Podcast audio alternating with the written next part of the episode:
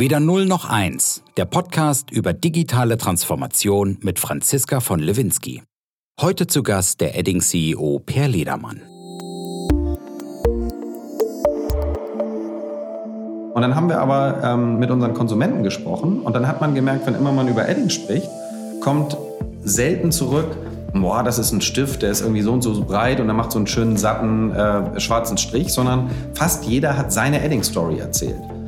Und irgendwann ist uns so das Licht aufgegangen, dass wir eigentlich, ja, die Stifte machen, aber wir geben eigentlich den Menschen äh, die Möglichkeit, äh, das, was sie im Kopf, im Herzen ähm, äh, tragen, auszudrücken.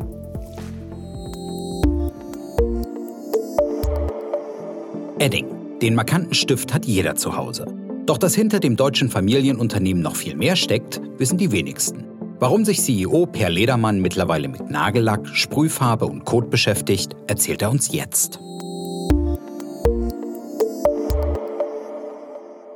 Hallo, heute bin ich hier bei Edding in Ahrensburg, äh, eine unglaublich tolle Marke und ich freue mich wahnsinnig, äh, hier zu sein. Und ich sitze gegenüber dem Per Ledermann, dem äh, CEO und auch Sohn des Gründers. Hallo. Hallo, freue mich ebenfalls dabei zu sein. Ja, toll, toll, dass Sie das machen, toll, dass wir mit Ihnen sprechen dürfen. Ihr Vater hat ja das Unternehmen vor 60 Jahren gegründet, zusammen mit Herrn Edding. Genau. Und ähm, Sie sind ja jetzt quasi an der Spitze des Unternehmens seit 2005. Ja, richtig.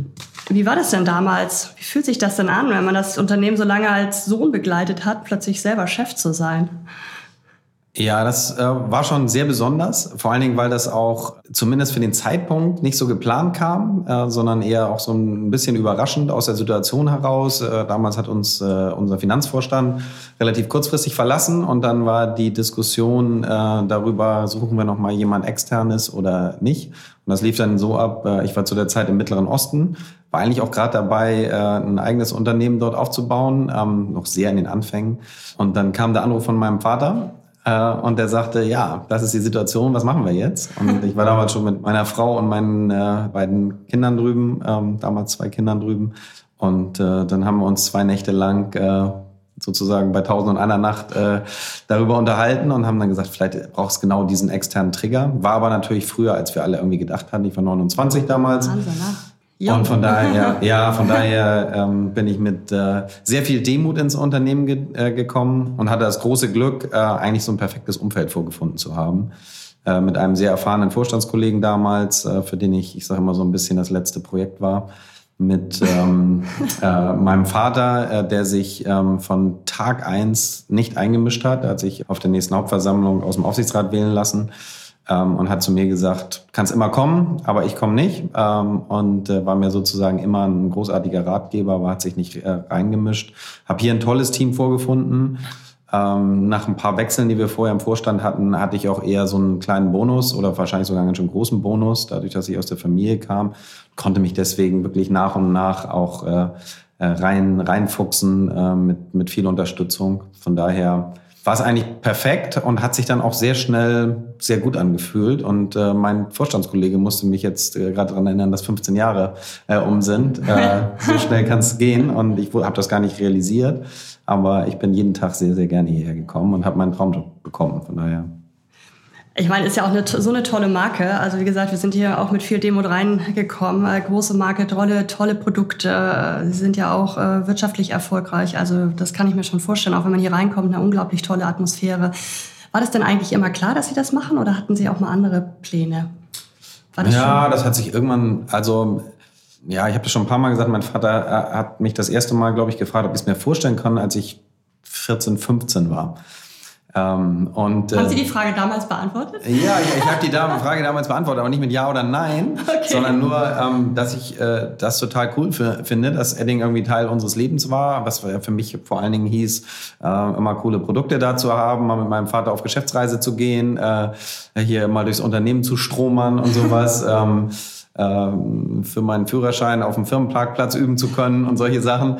Ähm, das waren eher so, so die Dinge, die ich damit verbunden habe. Ähm, und dann gab es eine ganze Zeit, wo ich mich aber auch umgeguckt habe. Äh, weißt du, mein erstes Praktikum habe ich äh, beim Tierarzt gemacht, ähm, habe dann auch Jura studiert, äh, ne, wo so ein bisschen was, wo man dachte, okay, Äh, sollte es mal den Weg nehmen, dann ist es auch nicht ganz falsch, aber trotzdem ist es auch etwas, was einem nochmal so ein bisschen eine andere Perspektive ähm, gibt.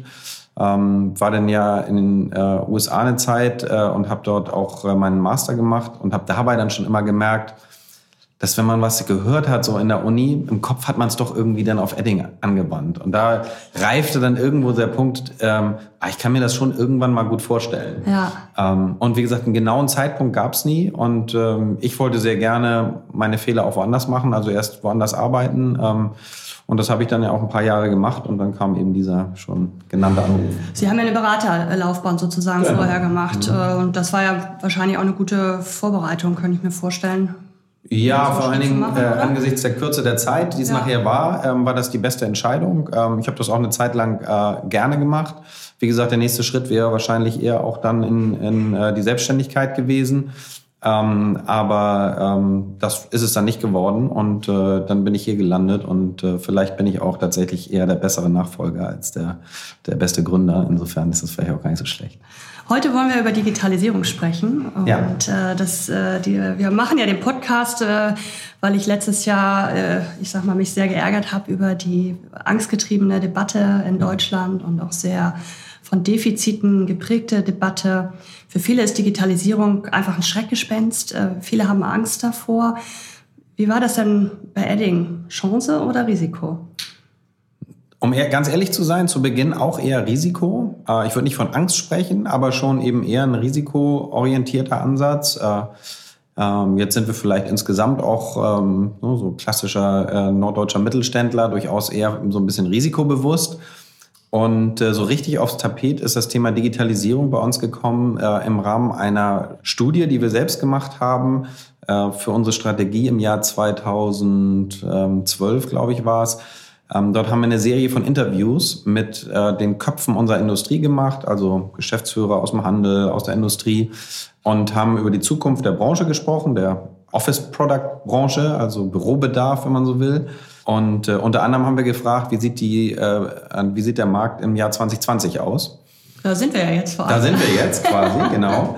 Und die Vorhersagen damals waren schon ganz, äh, waren ganz schrecklich. Und äh, der wesentliche Treiber dafür war ne, auch wieder Thema Angst das Thema Digitalisierung, äh, Anwendung äh, für klassischen Bürobedarf verschwinden. Und die Zahlen, die dabei rausgekommen sind, war, dass der europäische Markt für Bürobedarf bis ins Jahr 2020 um ein gutes Viertel zurückgehen sollte.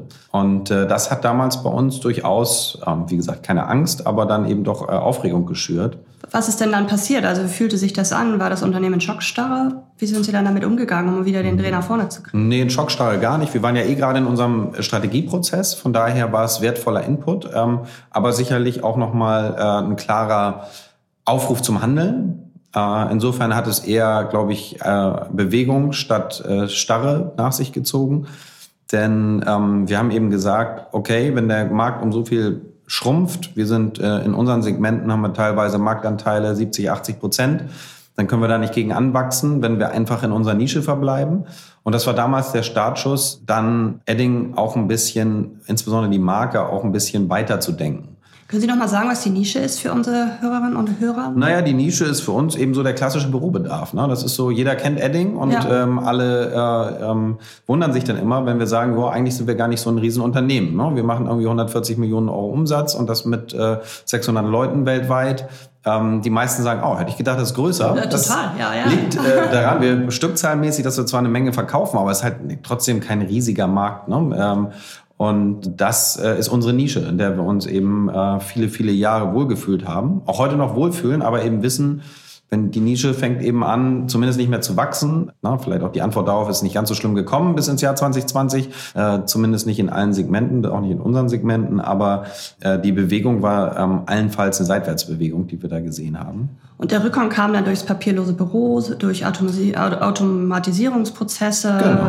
Äh, das waren sozusagen ja die beiden Bewegungen wahrscheinlich, wo der Rückgang vermutet wird. Ne? Genau, ja, ne? genau. Also ähm, können die Hörer ja jetzt gerade nicht sehen, aber wir sitzen hier eben in einem Raum. Da ist auf der einen Seite noch so äh, ein klassisches Whiteboard, äh, äh, beziehungsweise ein Glasboard, äh, auf dem man natürlich schön mit Markern schreiben kann. Aber auf der anderen Seite hängt halt ein interaktiver Screen. Da können Sie auch drauf schreiben, dann sieht man nur nicht so viel und der Screen leidet. Äh, insofern, da geht halt einfach Oberfläche in diesem Fall verschwunden, Anwendung verschwunden und dementsprechend geht, wird auch der Markt kleiner. Wie sind Sie dann damit umgegangen? Wie ging es dann weiter? Ähm, wir haben uns dann äh, sehr aktiv äh, mit unserer Marke auseinandergesetzt äh, und haben gesagt, wir wollen eigentlich gerne auf unseren Stärken aufsetzen, die wir haben. Und da ist die Marke eine der zentralen Stärken natürlich. Ähm, und haben äh, dann gesagt, komm, lass uns das nehmen und gucken, wohin können wir uns entwickeln. Ähm, und das war der Startschuss, uns äh, eben intensiv mit der Marke zu beschäftigen und wegzukommen von diesem Gedanken, Edding ist zwingendermaßen ein Stift oder Edding ist eben der Stift. Ne? Die meisten haben ja so unseren 3000er oder unseren 850er im Kopf, einen dicken Permanentmarker. Ja, ähm, den man nicht mehr abbekommt. Den man nicht mehr abbekommt, genau, permanent eben. Ja, permanente ähm, Markierung, das hat man im Kopf, wenn man... Genau, aber das ist ja schon äh, ja. der erste Schritt, das ein bisschen weiter zu denken. Ja. So ging es bei uns auch los. Ne? Dass man zu sagen, okay, Farbe auf Oberfläche dauerhaft äh, aufbringen, ja. dann kommt man schon von diesem Stiftgedanken weiter. Und dann haben wir aber ähm, mit unseren Konsumenten gesprochen und dann hat man gemerkt, wenn immer man über Edding spricht, kommt selten zurück, boah, das ist ein Stift, der ist irgendwie so und so breit und er macht so einen schönen, satten, äh, schwarzen Strich, sondern fast jeder hat seine Edding-Story erzählt. Und irgendwann ist uns so das Licht aufgegangen, dass wir eigentlich, ja, die Stifte machen, aber wir geben eigentlich den Menschen äh, die Möglichkeit, äh, das, was sie im Kopf, im Herzen ähm, äh, tragen, auszudrücken, zu Papier zu bringen. Das kann was ganz Profanes sein, wie eine Information. Äh, ne, bin heute Abend später zu Hause, Zettel zu Hause geschrieben, bis hin eben zu politischen Aussagen auf Plakaten, bis hin zum ersten Liebesbrief, den man heimlich auf ähm, den Schultisch geschrieben hat oder ähnliches. Das sind hochemotionale Dinge und die werden dann erzählt. Ja. Und dann sind wir wieder weitergegangen und haben wir gesagt, im Endeffekt geht es darum, dass man, dass wir es schaffen, äh, Leuten etwas an die Hand zu geben, mit dem sie sich ausdrücken können. Und das sicherlich immer mit Farbe und äh, auf welche Oberfläche auch immer. Äh, und mit einmal ähm, haben wir über ganz neue Dinge gesprochen, was dann dazu geführt äh, hat, dass wir in, mit eben auch durchaus mit Stiften, aber auch mit anderen Applikatoren sehr viel stärker äh, in so expressivere Richtungen gegangen sind. Äh, Im ganzen unser äh, Kreativbereich ist seitdem extrem gewachsen ähm, und äh, dann teilweise eben auch mit Stiften eher spezialisiert. Wir haben Porzellanpinselstift mittlerweile im Sortiment seitdem. Wir haben Spraydosen im Sortiment seitdem. Da haben wir uns schon vom Stift gelöst. Äh, aber auch im B2B-Bereich eben breiter gedacht. Wir haben Druckerpatronen, Toner seitdem äh, aufgenommen und sind dann eben auch noch weiter gegangen und haben gesagt, man drückt sich eben auch damit aus, dass man zum Beispiel seine Fingernägel oder seine Körperoberfläche gestaltet. Äh, und dann ist unser Nagellack geboren ähm, und äh, äh, seitdem läuft, äh, ist noch nicht live, aber äh, eine Studie zum äh, Tattoo-Markt. Ähm, also äh, insofern das, äh, die, die volle Breite. Ähm, und mit einmal war es eher so, dass wir viel mehr Ideen hatten, als wir äh, umsetzen konnten. Ähm, das klingt nach Aufbruch. das, das war auch sehr ja. Aufbruch. Also da gab es auch eine so eine Strategienacht äh, relativ am Anfang dieses Prozesses. Ähm, da sind 433 Ideen entstanden. Äh, da haben wir uns mit jedem, der wollte, das war eine freiwillige Veranstaltung, abends hier getroffen äh, bei Pizza und Bier und äh, haben dann äh, eben wirklich auch mit, gab so ein paar Themenworkshops, die dann aber eher sehr frei waren und dann diese Gedanken aufgegriffen haben, womit drückt man sich aus, ähm, wo wird noch Farbe auf Oberfläche gebracht. Ähm, und hinterher sind viele, viele Ideen entstanden, von denen einige mittlerweile wieder verworfen oder in der Schublade gelandet sind und andere mittlerweile äh, die Realität, das Licht der Welt erblickt haben. Ich kann mich noch gut an den Moment erinnern, als ich das erste Mal Edding Nagellack in der Hand hatte. Das mhm. war so ein Goodie-Bag von einer Veranstaltung, die mhm. kriegt man ja dann so. Das mhm. war eine Frauen-Netzwerkveranstaltung und ich mhm. guckte da rein und da war Edding Nagellack drin. Mhm. Und äh, das war für mich überhaupt nichts Besonderes in dem Moment. Mir fiel gar nicht auf, dass es mhm. der erste Nagellack ist, den ich von Edding jemals in der Hand habe, weil es für mich so logisch war. Ja. Es war so Farbe, es war permanent, es war eine tolle Farbe, weiß mhm. ich noch. Das war so ein mhm. Mittelblau, auch eine ganz besondere Farbe. Mhm. Und deswegen, also für mich war das total normal. Wie, wie mhm. wird das denn angenommen oder wie wurde das angenommen, dass Edding jetzt plötzlich in andere Segmente vorgestoßen ist? Ging den Verbrauchern, also ihren End Endkonsumenten, ging das denen so wie mir? ja, also wir, das ist tatsächlich auch etwas, was wir äh, gerade, wenn wir uns weiter ähm, äh, von unseren, unserem Kern äh, entfernen, äh, natürlich vorher auch echt testen. Ähm, äh, und gerade wenn es um solche Themen eben geht wie Nagellack oder ähnliches, dann äh, reden wir schon vorher sehr intensiv auch mit den Konsumenten draußen, weil das ist das, wo wir ja auch unsere Kernmarke schützen wollen. Wir wollen ja nichts rausbringen, wo eine Reaktion eben ist, was soll das denn? Ja, ja, ne? genau. Also da haben die ja überhaupt gar keine, ähm, gar, gar keine Kompetenz für. Ähm, und insofern, all das, was wir seitdem auf den Markt gebracht haben, da haben wir auch sehr positives Feedback bekommen von vornherein. Ähm, auf dem Weg in den Markt gibt es dann natürlich auch noch ein paar andere Fragen. Wettbewerb, äh, ne, inwieweit äh, machen wir wirklich einen Unterschied in dem, was da ist, äh, ähm, äh, die, die Handelslandschaft und ähnliches. Ähm, und das hat teilweise sehr gut funktioniert, ähm, äh, wie zum Beispiel bei unseren Sprays. Da haben wir einen Markt tatsächlich auch größer gemacht. Ähm, beim Nagellack ist es so, ja, da hätten wir uns tatsächlich auch ein bisschen mehr erhofft. Da haben wir äh, beim Endkunden schon eine sehr feste äh, und sehr treue ähm, Fangemeinde. Ah, ja. ähm, Im Handel haben wir es echt schwer gehabt, so im klassischen, ähm, weder in, in, äh, in der Parfümerie noch in der Drogerie konnten wir unsere Differenzierung so richtig klar machen da. Ähm, aber schauen wir mal. Wir haben da noch ein paar Ideen, auch äh, in, wie wir in, in, über die nächsten Jahre zum Endkunden gelangen können. Also da wird sich bestimmt noch was entwickeln. Wieso hat das bei den Sprays besonders gut funktioniert? Ja, die Sprays sind eigentlich auch äh, so markenseitig mit meiner Lieblingsstory. Ähm, wenn man sich so den Spraydosenmarkt anguckt, ähm, eigentlich ist, der, ist das nicht einer, in dem man sagt, oh ja, da fehlt unbedingt noch ein Anbieter. Ähm, wenn Sie können in den Baumarkt gehen, da kriegen Sie für 3,99 eine 400 Milliliter Spraydose. Sieht, äh, sehen alle ziemlich gleich aus. Ähm, aber die Regale sind gut gefüllt. Äh, Qualitäten sind so für den Endkonsumenten sehr schwer, glaube ich, einzuschätzen und äh, auch besonders äh, von außen zu sehen. Und wir sind dann eben mit einem Sortiment reingegangen, einer, einer deutlich kleineren Dose. Sieht aus wie ein Edding, ähm, hat also echt ein äh, sehr cooles Design. Ähm, und wir haben uns sehr stark auf den Kreativbereich gestürzt. Das heißt, sehr viel auch mit Kreativanleitungen gearbeitet, mit Inspirationen. Was kann ich machen, um äh, mein Fahrrad neu zu gestalten, meine Gartenlaube, mein, äh, ähm, oh, hier stehen, glaube ich, irgendwo, ja, weiß ich nicht, äh, noch ähm, Vasen zum Beispiel, ähm, die man äh, sehr, sehr schön gestalten kann. Und ähm, das ist total eingeschlagen. Und im Endeffekt ähm, äh, sind wir aber auch nicht im Baumarkt gelandet, wo vorher 80 Prozent des Marktes stattgefunden hat, sondern eher eben im Kreativfachhandel. Äh, irgendwann war das dann so konsumig, dass wir sogar in Supermärkten, dann irgendwann auch wieder in Baumärkten präsent waren. Ähm, und es ist gelaufen wie geschnitten Brot äh, und hat mit einmal Wert in einem Markt geschaffen, der eigentlich eher an, an der Grenze äh, dazu war, dass es ähm, ja eigentlich äh, kaum eine Unterscheidbarkeit bei den Produkten gab. Sie sind da ja auch äh, wirklich auf ein Zeitgeistthema aufgesprungen. Jeder will sich genau. äh, ausdrücken, jeder will sich personalisieren, will sich ganz will ganz individuell sein, mhm. will tolle Bilder produzieren für Social Media und Co. War Ihnen das so klar? Also war das Teil der Strategie? Ja, das haben wir natürlich vorher schon auch äh, festgestellt. Insgesamt in diesem ganzen, in unserem ganzen Kreativbereich geht es sicherlich darum, und das ist ja ganz interessant. Wir kamen ja, sind ja eingestiegen über Digitalisierung. Und das ist natürlich mit das Analogste, was man tun kann. Ne? So eben Farbe da auf äh, äh, solche Oberflächen äh, zu bringen, über die wir da sprechen. Und das ist sicherlich auch äh, ein Teil dessen, dass man versucht, so eine Art Gegenpol zu haben gegen diese permanente Digitalisierung, der man ausgesetzt ist ähm, äh, insofern sind das Trends, die über die letzten Jahre ja auch immer wieder ähm, gekommen sind und immer stärker gekommen sind, dass die Leute eben sagen, ich möchte individualisieren und das häufig auch eher handmade. Ähm, Gibt es dann auch wieder Schnittstellen ins Digitale hier und da, aber eben auch mit so rein analogen äh, Produkten wie eben einem Marker oder einer Spraydose. Was finde ich auffällt, wenn man so ein bisschen auch nach Edding recherchiert und auch im, im Social Web äh, recherchiert, Edding ist ja jetzt viel präsenter als, mhm. als Marke, finde ich. Äh, mhm. Vor allen Dingen natürlich im B2C-Bereich. Mhm. Äh, der Fokus hat sich ja verschoben.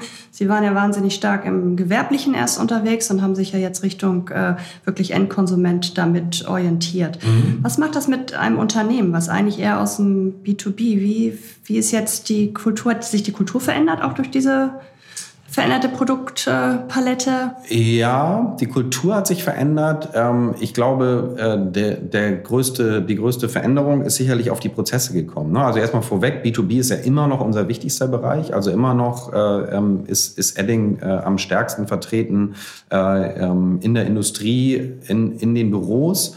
Aber mit diesem Fokus auf B2C, mit diesem Wachstum, das da gekommen sind, sind natürlich auch andere Anforderungen gekommen. Das ist eher trendgetrieben, kürzere Produktentwicklungszyklen.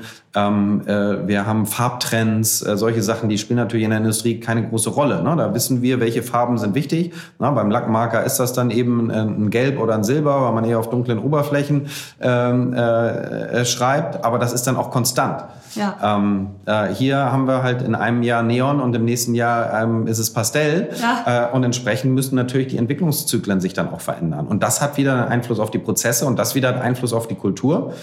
Und natürlich auch, dass man darüber, ähm, äh, indem man ja auch Experten für die jeweiligen Zielgruppen hier entwickelt, äh, die bringen natürlich auch ein anderes anderes Leben in die Bude, muss man einfach sagen. Das ist natürlich jemand, der jetzt sich sehr zu Hause fühlt in der Industrie, äh, ist nicht unbedingt derselbe äh, Typ ähm, äh, wie jemand, der bei uns unser Tattoo-Projekt leitet. Ähm, äh, das kann man in dem Fall schon von außen sehen. Aber ähm, das ist, sind natürlich auch andere Mentalitäten. Ähm, nichtsdestotrotz glaube ich, bei Edding ist einer der Kernwerte, die wir immer haben, ist Authentizität. Das heißt eigentlich verstärkt das unsere Kulturen noch mehr an der Stelle, dass wir eben nicht, äh, wir, das ist ein sehr komplexes Geschäftsmodell, das wir jetzt abbilden. Das heißt auch sehr unterschiedliche Typen und eigentlich ist das genau das, was wir lieben. Na, es geht ja um Ausdruck bei uns. Ja. Ne? Äh, und äh, es gibt ja nichts Schöneres, als zu sehen, wenn Leute ganz unterschiedlich sind. Äh, und das, glaube ich, ist das, was unsere Kultur dann auch prägt. Und das wird eher noch verstärkt im Moment. Dann müssen Sie ja jetzt eigentlich den Kunden sehr viel mehr ins Zentrum stellen von allem, als vielleicht äh, als es noch sehr viele, also der Schwerpunkt wirklich nur auf dem Gewerblichen lag. Äh, wie gehen Sie daran, jetzt so tatsächlich kundenzentriert zu arbeiten?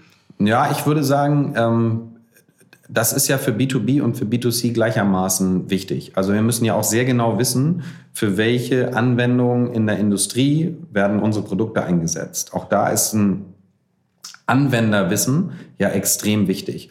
Äh, weil es macht halt einen riesen Unterschied, ob in der Fertigung äh, ein Produkt äh, auf, bei einer bestimmten Hitze auf ein bestimmtes Metall oder unter äh, läuft eine bestimmte wird ein bestimmtes Säurebad gegeben und soll halten oder soll irgendwann nicht mehr halten. Ähm, das heißt, Kundenzentrierung ist unabhängig von B2B und B2C. Was weswegen wir es allerdings jetzt noch mal so richtig in den Mittelpunkt gestellt haben, ist dass uns im Laufe dieses Prozesses, als wir mal gestartet sind mit ähm, einer eher risikoorientierten Betrachtung, ist uns irgendwann Licht aufgegangen, dass äh, in diesem Thema viel mehr eine Chance liegt. Und die Chance liegt vor allen Dingen darin, dass uns die Digitalisierung eine ganz andere Möglichkeit gibt, mit unserem Endkonsumenten in Kontakt zu treten. Und äh, das war, glaube ich, der große Aha-Effekt. Äh, und der hat uns sehr geholfen, natürlich dann auch gerade bei der B2C-Entwicklung, ähm, weil man dann äh, natürlich auch häufig auf eine breitere, na, Sie haben es gesagt, wir sind sehr viel präsenter. Ja. Das liegt natürlich auch an diesen Sortimenten. Ne? Über einen Highlighter gibt's jetzt vielleicht nicht so viel Austausch äh, wie über Nagellack. Ne? Da gibt's Blogs ohne Ende. Ähm, da hat man sehr schnell gemerkt, man kriegt unmittelbares Feedback. Ähm, und äh, auch in diesem ganzen Kreativumfeld, äh, das, ist, das ist schon großartig. Im Industriellen ähm, ist das eher härtere Arbeit, dann wirklich an die Leute ranzukommen, äh, die dann äh, uns auch erzählen können, was genau sie mit unseren Produkten machen und äh, was da funktioniert und was da vielleicht noch nicht so gut funktioniert. Ähm, aber auch da gibt die, gibt die Digitalisierung Chancen, dass man sehr zielgerichtet dann eben auch Leute finden kann, was früher sehr viel aufwendiger war, mit klassischer Marktforschung oder ähnlichem da zu arbeiten. Und äh, gehen Sie da ganz stark auch in die Datenanalyse rein, um Informationen zu generieren und Ihre Kunden besser zu verstehen? Also haben Sie mhm. das ein Stück weit professionalisiert schon bereits? Wo stehen genau, wir sind dabei. Also wir haben mhm. äh, jetzt äh, vor gut zwei Jahren haben wir ein ähm, oder anderthalb Jahren haben wir äh, nochmal ein Consumer Centricity Program aufgesetzt. In dem Zusammenhang haben wir uns gerade auch dieses Datenthema nochmal neu angeguckt. Und das ist natürlich für so ein bestehendes Unternehmen wie für uns ähm, da tatsächlich auch äh, nochmal ein, eine große Kompetenzlücke gewesen, die wir schließen mussten. Also wir bekamen da schon eher so aus, den, aus, klassischen, aus dem klassischen Marketingverhalten ähm, und äh, dieses ganze Thema Analytik ähm, ist jetzt etwas, was wir aufbauen. Und dafür haben wir äh, jetzt einige Projekte am Laufen, äh, haben äh, auch zusätzliche Kompetenzen reingeholt, ähm, haben uns äh, zusätzliches Personal auch geschaffen, ähm, um das zu tun. Ähm, und da stehen wir jetzt ganz am Anfang, aber haben auch schon erste sehr schöne Erfolge. Und äh, das ist ja mal so, Erfolg schafft dann auch Begeisterung. Und äh, wir sprachen ja im, im, Vorgespräch über einen Live-Chat. Das fand genau. ich ein ganz spannendes Projekt, das äh, ja ein Teil dessen ist. Äh, mögen Sie darüber erzählen? Gerne. Ja, das ist äh, eigentlich ähm, fast so ein bisschen an der Stelle auch sehr kulturgetriebenes Abfallprodukt, was da entstanden okay. ist. Ähm, wir haben uns über die letzten Jahre sehr intensiv eben mit unseren ähm, sozialen Medien, mit, äh, mit unserer Website beschäftigt und haben aber immer sehr stark output-orientiert gedacht. Haben immer gesagt, okay, wir müssen irgendwie Leute auf die Website bringen und dann erzählen wir denen was. Und haben Content pro, äh, produziert ohne Ende. Und ich sage immer, wir haben die Leute angeschrien, äh, wie noch was. Und irgendwann hatten wir ein paar Millionen Leute auf unserer Website. Und dann kam der Moment, wo sich so äh, ein, ein paar ähm, Mädels und Jungs, äh, die auch an diesem Consumer Centricity äh, Program äh, gearbeitet haben, gesagt, Mensch, die kommen da ja aus dem Grund her. Und wir wissen eigentlich gar nicht so genau, warum. Lass uns doch mal gucken, was passiert, wenn wir eine direkte Interaktionsmöglichkeit schaffen und haben äh, einen Live-Chat angestellt. Nach ein paar Stunden mussten sie den wieder aus, ausstellen. Wir sagten, okay, wir müssen uns jetzt mal einen Prozess überlegen, ja. wie wir mit all den äh, so sehr, sehr relevanten Fragen ja, umgehen, die da kamen. Das war großartig. Also äh, das war auch wirklich so ein Aha-Erlebnis in diesem ganzen denn, Prozess. Was kamen für Fragen? Haben Sie vielleicht ja, Da kamen Fragen, die waren ähm, teilweise sehr, sehr produktbezogen. Also genau das, worüber wir gerade gesprochen ja. haben. Da, da, waren Fragen dabei wie äh, äh schreibt, ähm, haben Sie einen Stift, der äh, unter diesen und jenen Bedingungen bei uns, wir fertigen das und das, schreiben und können uns dafür vielleicht sogar eine Zertifizierung geben. Ähm, also hochspeziell, ja. äh, was natürlich erstmal ein großartiger Ansatz ist. Ne? Also da, darüber nachzudenken, ist genau im Kern unseres Geschäftes. Wir wollen genau für solche Dinge Lösungen schaffen. Äh, und äh, äh, ist natürlich eine Riesenchance, wenn man in diesen Kontakt kommt. Und das ging dann über Fragen, äh, kann ich bei euch ein duales Studium machen, äh, wo unsere HR-Abteilung gejubelt hat, ja. Ähm, äh, bis dahin, äh, wo unser Vertrieb gejubelt hat und sich irgendwo ähm, aus äh, äh, dem Südwesten ein Copyshop gemeldet hat und gesagt, Mensch, wo kann ich eigentlich eure Produkte beziehen? Also es äh, war wirklich die, volle Bandbreite und wir haben gesehen, Mensch, wie, wie in dem Fall nicht blind, sondern taub sind wir eigentlich jetzt jahrelang rumgelaufen, ähm, dass wir diese Chance nicht genutzt haben, ähm, dort äh, in die Interaktion einzusteigen. Gab es denn Erkenntnisse aus dem Live-Chat, wo jetzt auch vielleicht schon neue Produkte durch entstanden sind ja, oder Abstufungen oder was, was haben Sie mit den Ergebnissen dann gemacht? Ja, das war ja jetzt eh tatsächlich nur ein Test und okay. das ist jetzt auch noch gar nicht so lange her. Ah, ja, Insofern okay. im Moment äh, ähm, arbeitet das Team äh, erstmal daran zu sagen, okay, wie, wie äh, gehen wir denn da jetzt prozessual mit um? Ne? Da müssen wir nur Leute finden, die dann auch da sind und die Antworten schreiben und äh, äh, ähm, das äh, auch immer dann, wenn der Live-Chat auf, auf, der, auf der Website ist. Äh, insofern, äh, wir haben äh, die ersten, wie gesagt, wir haben das glaube ich zweimal gemacht, nachher waren es irgendwie äh, 50 Fragen oder so, die da innerhalb von ein paar Stunden zusammengekommen sind, die haben wir alle beantwortet. Ja. Ähm, und äh, äh, sicherlich ist hier und da auch ein bisschen was draus entstanden und ich glaube, der Copyshop hat jetzt auch äh, sein Edding-Sortiment liegen. Ähm, aber äh, das eigentlich Spannende wird es natürlich, wenn wir dann in, wirklich in Massendaten irgendwann kommen und äh, das äh, in größerem Umfang betreiben können. Ich hoffe, das dauert nicht mehr so lang, aber da brauchen wir irgendwie noch ein paar Wochen, bis wir soweit sind. Sie sprachen ja auch äh, darüber, dass die Digitalisierung ähm, neue Wege zum Kunden ermöglicht, ähm, auch in Richtung Abverkauf, äh, Vertrieb. Was ist dann da so Ihre Erfahrung aus den letzten Jahren? Funktioniert das, online Ihre Produkte zu verkaufen? Wie funktioniert ja. das mit dem Handel zusammen? Das ist ja auch immer ein riesen, riesen Thema. Wie bekommt man das zusammen? Handelsstruktur, mhm. E-Commerce, Online-Verkauf? Ja, also das sind, äh, äh, also zum, zum einen ist der Online-Bereich einer der bei uns am stärksten wachsenden äh, Bereiche. Gerade für unser Sortiment, wie gesagt, wir sind sehr, sehr speziell. Äh, man kriegt bei uns äh, äh, eben fast für jede Anwendung einen Marker ist natürlich auch gerade der Online-Handel eine Möglichkeit, die Longtail-Produkte unterzubringen. Das merkt man auch. Ähm, also äh, wenn man sich jetzt anguckt, auch klassisch, was bei Amazon so stark verkaufte Produkte sind, das sind häufig Themen, die kriegen wir sonst gar nicht gelistet, weil die ähm, vielleicht auch äh, eben äh, normalerweise nicht die Rotation haben oder es sind große Sets, wo sich dann äh, äh, vielleicht der eine oder andere Händler auch äh, ähm, sagt, boah, das ist mir ein bisschen viel äh, Upfront-Investment, mir hier ähm, davon zu viel hinzulegen. Äh, von daher ist da eine Riesenchance drin. Und natürlich ein Großteil unserer Händler muss sich ja auch damit auseinandersetzen. Ähm, das heißt, äh, wir haben viele, viele Händler, die auch selber äh, anfangen, einen Online-Kanal aufzumachen. Äh, von daher ist das für unseren Vertrieb im Moment auch eine Chance. Gleichzeitig natürlich auch ein Riesenauftrag, ähm, die Kompetenzen dafür zu entwickeln, die man dafür braucht. Aber das machen wir auch schon sehr intensiv und ähm, auch da kommen wir gut voran. Aber da ist sicherlich noch eine Menge Potenzial drin. Vor allem, wenn man das nachher verheiratet. Ne? Also auch das Wissen, das wir ähm, über den Endkonsumenten jetzt bekommen, äh, um dann eben entsprechend auch äh, die jeweiligen äh, Online-Marketing-Maßnahmen in die spezifischen Kanäle dann auch ähm, einzusteuern. Vielleicht können wir noch mal einmal ganz äh, kurz nach vorne spulen. Als wir anfingen, sprachen wir darüber, dass es ja doch eher ein Risiko war, weil Geschäft mhm. weggebrochen ist durch äh, die fortschreitende Digitalisierung, papierloses mhm. Büro, Automatisierung. Jetzt äh, haben wir im Grunde merke ich im Verlauf des Gesprächs, es ist ja doch eine Riesenchance geworden, hat mhm. zum Aufbruch ähm, im Unternehmen äh, geführt.